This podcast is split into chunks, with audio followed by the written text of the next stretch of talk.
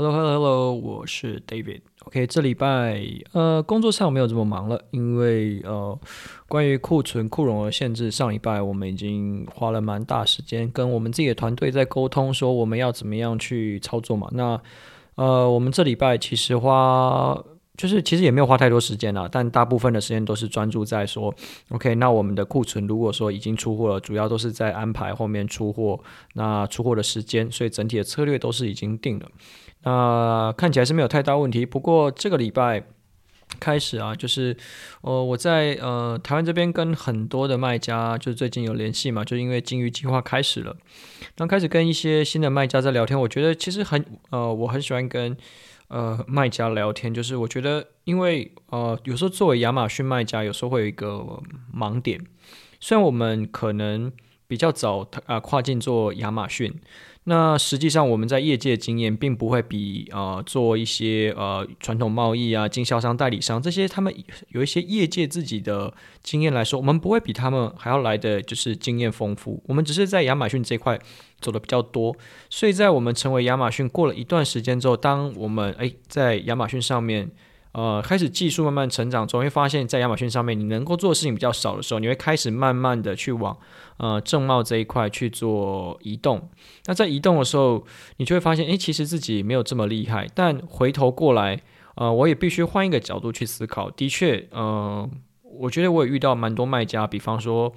可能他们认为，其实呃这些所谓的呃出来分享亚马逊的这些人呢、啊，可能就是大概只了解亚马逊这一块。那实际上来说，如果是你是完整完完整整的一个卖家，你是老板，或者是就是你是呃小型公司，那你基本上从最一开始的公司设立，然后选品，然后产品上架啊、销售、促销、广告，到最后的金流回款、逆物流，以及我要再选品这个过程，其实你中间经历了呃很多的过程。也就是说，我们像比方说。啊、呃，在新创呃一年等于在一般的业界三年或五年以上的这个经验，大概大概可以有这样的感觉啦。所以我觉得，其实大家亚马逊人的话，其实大家也不要对自己太沮丧。其实呃能力上来说，并不会真的差太多。但另外一方面，我也觉得就是要保持着是一个比较谦虚的心态去跟大家求教，不然呃，我觉得其实其实啊、市场里面还是有很多。厉害的有经验的前辈，呃，为什么会特别这样说？就是，诶，我们就是这礼拜跟我陆陆续续应该跟十多个卖家聊天了，然后聊聊聊，就发现，诶，大家其实虽然不熟亚马逊，可是大概，呃，我都会说，其实做亚马逊这一块最重要的就是我的角色，啊、就是说，呃，我会喜欢当什么角色，或者我怎么定义我是什么角色，我都说我是翻译。或者是一个黏着剂的感觉，就是我怎么样把亚马逊上面的这些啊看起来比较专业的东西翻译成让大家听得懂的语言。当我一旦能够把它翻译成大家听得懂的语言的时候，其实一般的卖家就是有经验的卖家，其实他们马上就可以知道说，好，那我下一步该怎么做。其实这些东西是可以互通的，那只是我们就是欠缺了这个环节。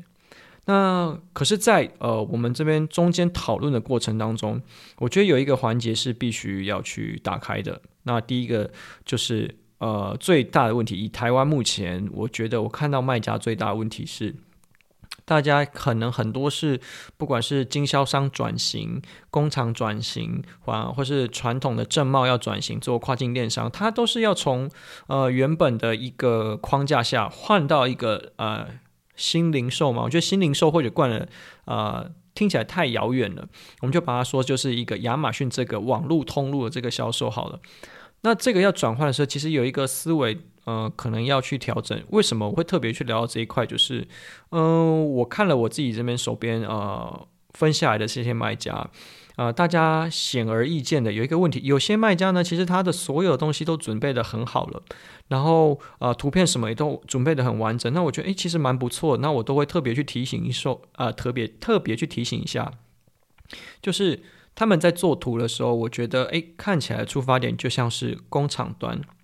或者是说它是呃经销代理商端，我为什么会这样说？因为我觉得在呃，因为像现在啊、D to C 这个呃很红嘛，就是我要怎么样 direct to the customer，或是 direct to your clients。那这一块呃，我觉得最需要以以现阶段来说是一个注意力的时代，所以在注意力的时代的时候，而且东西又非常这么多，大家没有时间去理解。去思考说你的产品到底是怎么一回事，再加上其实因为资讯这么容易取得，大家在收集资讯的这件事情上面其实变得很容易，所以你写再多东西，就比方说我们的产品推出来，呃，很容易会陷入一个盲点，就制造商的盲点，就是我再告诉大家说我的产品有多好有多好，我的产品有哪一些特点，那我的产品可以呃帮忙。呃，跟其他产品有哪些不一样的地方？大概会在这个地方。我觉得这个阶段可以分成三个阶段了。第一个是，嗯，我我自己觉得是这样。第一个是，呃，大家还存留在商品的思维，就是什么啊，commodity thinking。嗯，我觉得这个东西有市场，所以我把这个产品做出来。然后这个产品做出来之后，它就只有它对呃。它的下一层消费者，或是不管是 B to B 来说，它对下一层的消费者来说，就只有功能跟价格。那所以说，当然你可提供功能跟价格给他，看对方要不要买。所以这样子会相对比较简单。但是再往下一层，可能会去思考的是说，OK，我觉得现在大部分都已经走到这一块了，就是啊、，problem thinking，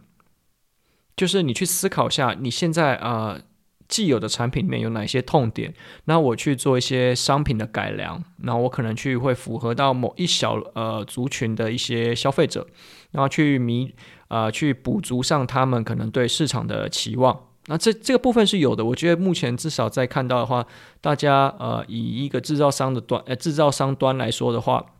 他已经有走到这一块。可是，在下一步其实就是最重要，就是亚马逊现在是以以一个板块。为主的一个消费平台，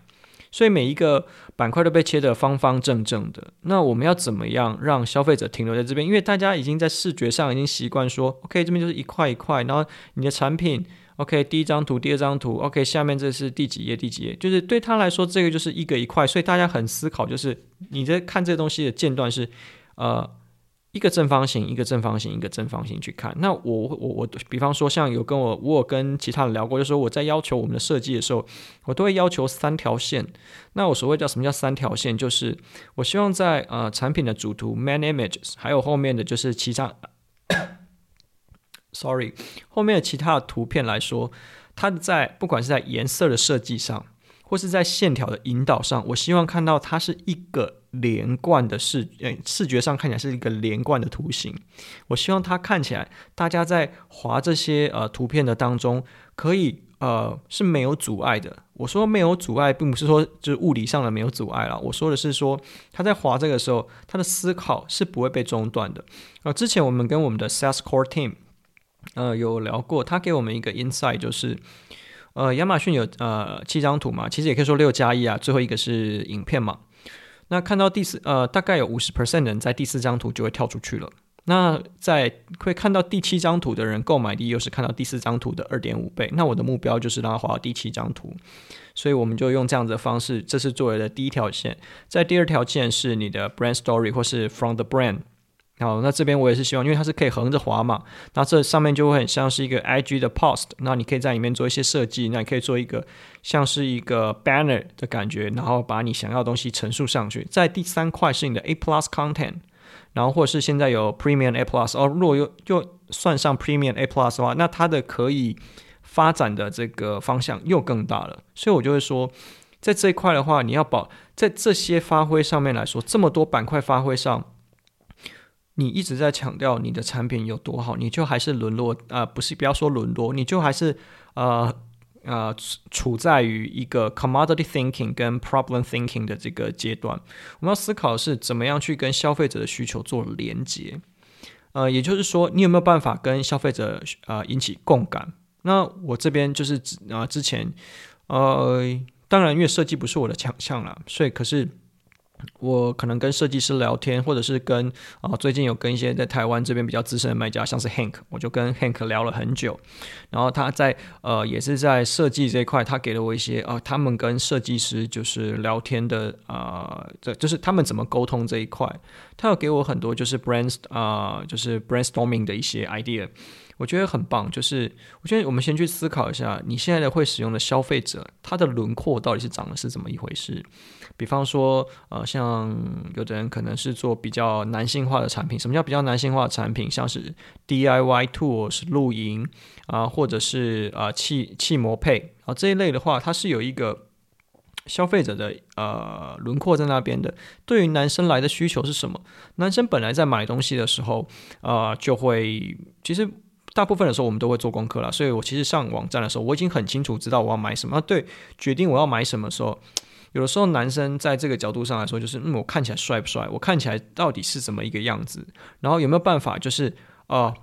我的想有没有我的想象空间有没有被拉开？因为大家不要说男生觉得好像男生就是一个完全理性的动物。如果假设啊，这个东西看起来很帅，我在呃我自己的就是共同的这个兴趣的这个圈子里面，如果我拥有这块东西，我可能会看起来很帅啊。我们再拿生存游戏，我最喜欢拿生存游戏出来讲。哦，如果我拿了这个配件、这个衣服，我这人身部品换成是哪一个套装？换成一个黑色多地形之类的这个颜色，哦，我觉得我在我的这个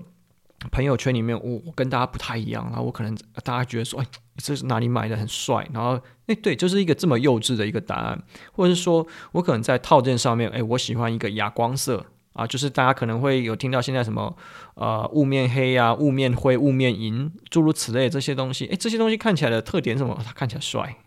真的看起来帅。然后不然就是呃，有的人会说他的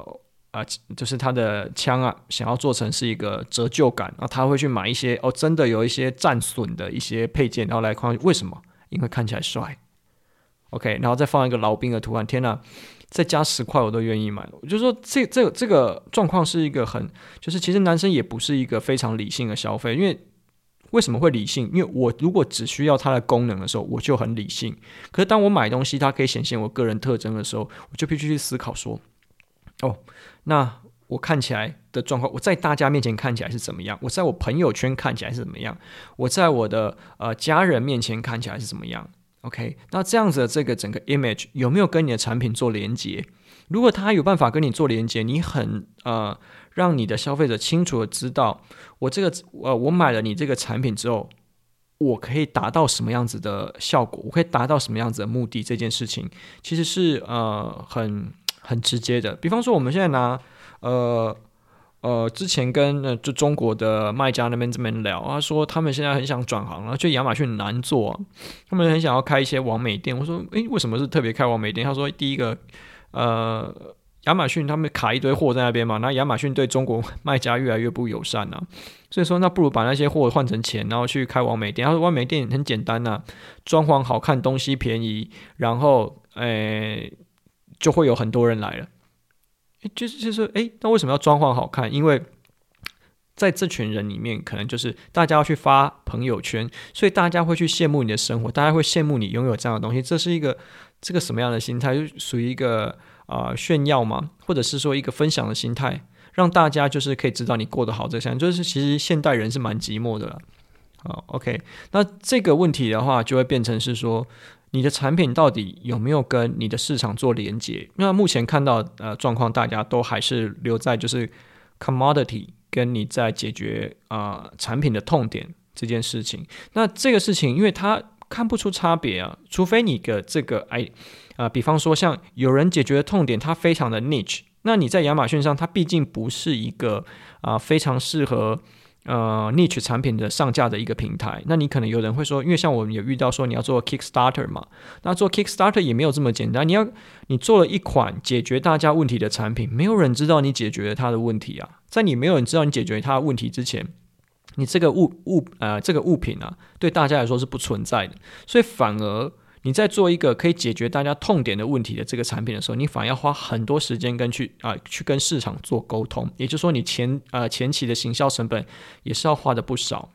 OK，所以如果你都还是停留在呃就制造商思维，我现在把我的东西放上去，它就可以卖的话，那你就会卡了一个问题，就是大家都是标准品，大家都是标准品，看不出差别的时候，那你只剩下是功能，那功能又非常类似的时候，就变什么？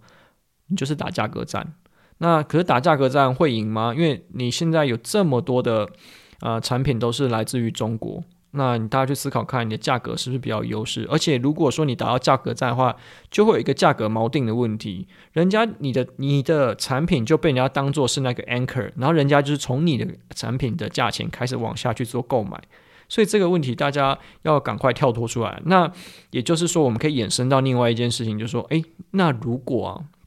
很不幸的，我的产品真的是标准品怎么办？那我就是没有任何特点呢、我就只有呃，我就只有，我就只有一，就是这个功能一般的功能，然后就是一般的价钱。那我们这时候要思考说，好，那回到来说，那我的优势是什么？如果你的产品没有优势，那你的团队就要有优势。像呃，我在这边选品铺的话，其实我们的选品铺它重要就是用毛利在选品，它就不是用一些呃特点在选品。那毛利在选品的时候，就变成强调是我们团队的能力够强，我们有办法在很高效率的状况下去解决所有上架，还有就是就是看就是怎么讲你的 catalog 的所有的问题。那也就是说，我们的优势在哪里？我们优势在团队上面。所以说，这个就是可以拉开差距的地方。那很多这时候的我们看到台湾卖家，就是你的产品没有特点，那你以前可能有个既有通路，所以你呃就是呃撑着饿不死，不会怎么样。那上亚马逊看看，那你团队也没有竞争优势，那你这样子上亚马逊，基本上这个阵亡率是非常高了。OK，好，那如果呃针对这个部分，我们先讲到这边，然后我接下来讲一个就是呃在呃这个礼拜啊，就是跟。嗯，卖家这边在聊的时候，我天呐，我觉得呃，有一些，就是其其实呃，就是有时候聊到就是，呃，就是怎么样，很有共，就是你，尤其是越像我，我跟呃卖家他们在聊，其实他们以以前并不是做亚马逊的，可是当我把这些亚马逊的东西啊、翻译成就是这些新来的卖家会的语言的时候，他反而 feedback 给我很多，诶，其实我就是我等于重新再思考一下我现在的这个。呃，思维是不是够缜密？我觉得也是很有趣的。那比方说，因为它是一个呃，它的啊，怎么讲？它的市场里面 vendor 很多，那他有时候在思考说，他到底要不要去投 PPC 这件事情？我觉得哎，这件事情很特别。我说，大家都在投 PPC，为什么你不投？他说。他的他的说法是这样的，他说他看了就是所有亚马逊的，就是这个搜寻结果的页面。他说所谓这些 vendor 啊，那其实他们好像他看不出他们呃广告在做什么，就是但是觉得好像四处都是他们广告。那反而是呃一般的说这些所谓 seller，大家都很专注在做关键字。那可是因为以台湾的厂商来说的话，我们在关键那、在这些制造的品类上面，我们没有优势啊。所以说，如果跟这些厂商站在同一个竞争的起跑点上面的时候，呃，价格没有优势，预算也没有中国多，我们到底该往哪边去跑？那他这时候给出了一个想法，说：对，的确，如果扣除了 PPC 就是 Sponsor Product 以外，其实还有 Sponsor Brand 跟 Sponsor Display 啊，这个角度可以去 Target。那他认为说，呃，是不是虽然啊，他都要花钱了，那他可不可以直接？呃，去投在最有效的地方，他他他不想要慢慢去爬这个 keyword ranking，而且我说，诶，这个想法其实蛮特别。你要知道，就是提出这件事情的人，其实他过去并没有任何做亚马逊的经验。那我说，的确是有人这样做的，就是有人说 PPC 对他来说太困难了，他需要花好多时间去理解中间所有的过程。他说，反正最终目的都是要抢首位，那为什么不能透过 sponsor brand 去抢首位？就是去抢上面的 header，为什么不能透过 sponsor brand video 啊去抢中间腰部的这个呃影片广告的位置？我为什么不能透过 sponsor display 去抢购物车下面那一块的版位？诶，他就说，那我可不可以不要就不要做 sponsor product？那当然，我是有给他建议啊。我说觉得，诶，这样的想法其实是很特别，尤其是以一个刚进来亚马逊这个市场，我说这个想法很不错。可是我们觉得下一步要来讨论的就是说。OK，那我们先评估一下，如果是投 sponsor product，就是做 PPC，跟我做 sponsor brand，还有 sponsor display，要花多少钱，多久，我们可以达到我们要的目标？好，那这个就是变成呃，可能就是我丢给啊这位卖家，可能他要去研究的课题。那当然，我一并把一些我可能在使用的软体也提供给他，然后让他去操作。那他这时候他也呃。去特别去啊啊、怎么样？特别跟我说，就说，在他这个类目里面，他发现就是，呃，他这些所谓的 seller，大家都很集中在做啊、sponsor product，就是 sponsor product 广告。就是虽然说他理解了，就是在我跟他解释过，他只理解这关键字非常非常的重要。可是，在以他现在资源有限的状况下来说，他要立即看到销售。那我说立即看到销售，其实你可以投长尾的关键字。我可是他说，其实长尾的关键字不是呃应该竞争也很激烈吗？那我问他说，你想怎么做？那他给了我一个很意想不到的答案。他说，因为其实他们公司本来就原有有了资源，那他们可不可以把这些资源运用到亚马逊上面？我说你有哪些资源？他说，其实他们本身就是有线下通路，而且他们有线下的这些所谓的 PR agency。那我说，嗯。诶，那我听到这边，我兴趣就来了。我就跟他说，诶，其实是可以的，因为你这些其实，呃，我会说，在亚马逊上面，呃，可是对于，因为他既然是他有线下通路，然后他有一些那个 PR agency，他 supposedly 他应该公司是有一个 marketing 的部门，那他有个 marketing 的部门，表示说他以前 marketing 一定做了一些事情嘛，那很像是现在你要做事情，就是把以前四散丢的这些资源全部让他拉回到亚马逊上面，所以我就跟他说。好，那你可能请你的过去的这个 marketing 的所有的团队去整理一下跟你们产品有关的这些图文内容。你可以去安排，呃，你的 Amazon post 可以慢慢的去啊、呃、post 上来，然后它的 engagement rate 其实蛮高的。然后你也可以使用，呃，Amazon editorial recommendation，就是以前有你们合作那个。PR agency 嘛，那他有一些是有呃参加 Amazon editorial recommendation 的，询问看他们，他们有没有办法操作？诶，这个部分就有趣了，因为这个部门，诶，这个部分呢是挂在行销部门的预算，那这个部分就不是挂在呃他们业务部门的预算。对他来说，诶，可以花别的部门的预算来帮我呃帮我销售，当然好啊。所以说，他现在就是慢慢的去把这些嗯资源，就是把要把它拉回到亚马逊上。然后他的想法，也就是说，因为对他们公司来说，第一还有其他问题啦，因为当然 PPC 这个费用不好核销，公司还没界定这个成本到底是属于什么成本，所以他现在要去支付所有的行销广告费用，对他来说，他都要上千层啊，都要做这些事情，对他说是一个很大的作业量的负担。我说，OK，那你就是用以前花过钱的这些东西，比方说。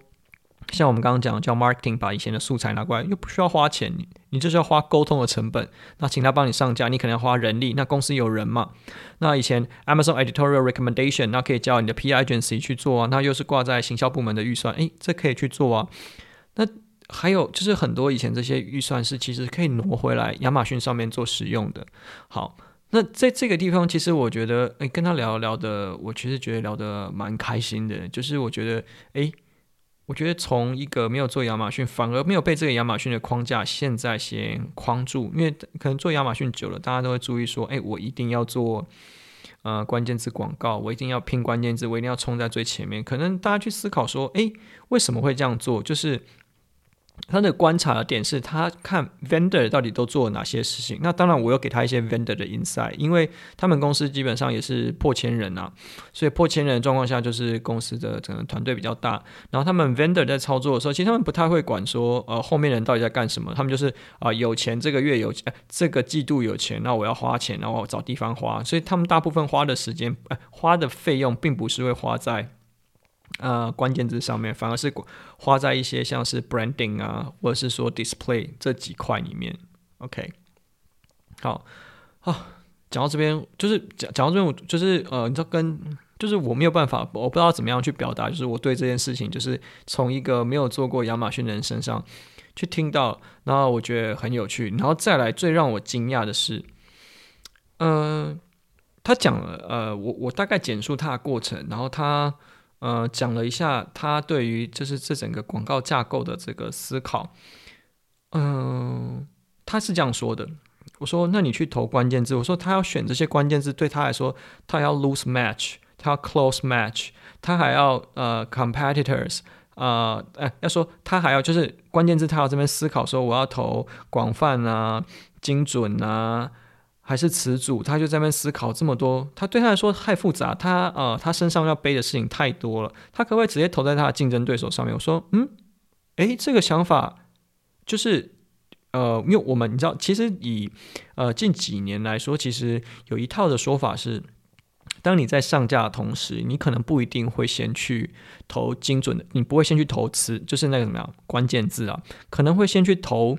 ASIN，同投 Top ASIN，为什么？因为 Top ASIN 它本身已经把关键字的这些权重都已经啊。教育的很好了，把他们训练的很好，所以你现在去投在这个关键字上面，很像去是去偷这些啊、已经把这些关键字弄得非常熟练，这权重都调整的非常好的竞争对手，你去从他身上偷这些轮廓，然后复制在你自己产品身上。所以有的人会用这种关联流量的方式，想要先去复制这些一些基础的流量进来。那我在后后期要去做关键字投放的时候。诶，他会比较轻松一点，我可以找到一些我自己找不到的一些盲点。那他的说法是说，对他来说，他觉得要去投这些呃关键字好困难哦。那他可不可以直接投竞争对手上面？我说，诶，其实是可以的。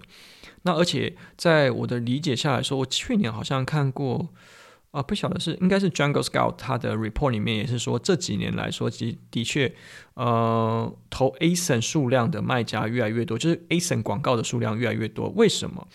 因为关键字的广告比较贵，然后 ASIN 的这个转换率不差，然后整体的这个转换效，哎，转换率不差，然后它的整个排名的爬升也不错，然后在一开始建立关联流量的时候，它也是一个不错的入口，所以很多的中国卖家也是往这个方向去做，先用去投 ASIN 的这个角度去把你的整体后台关键字建立起来，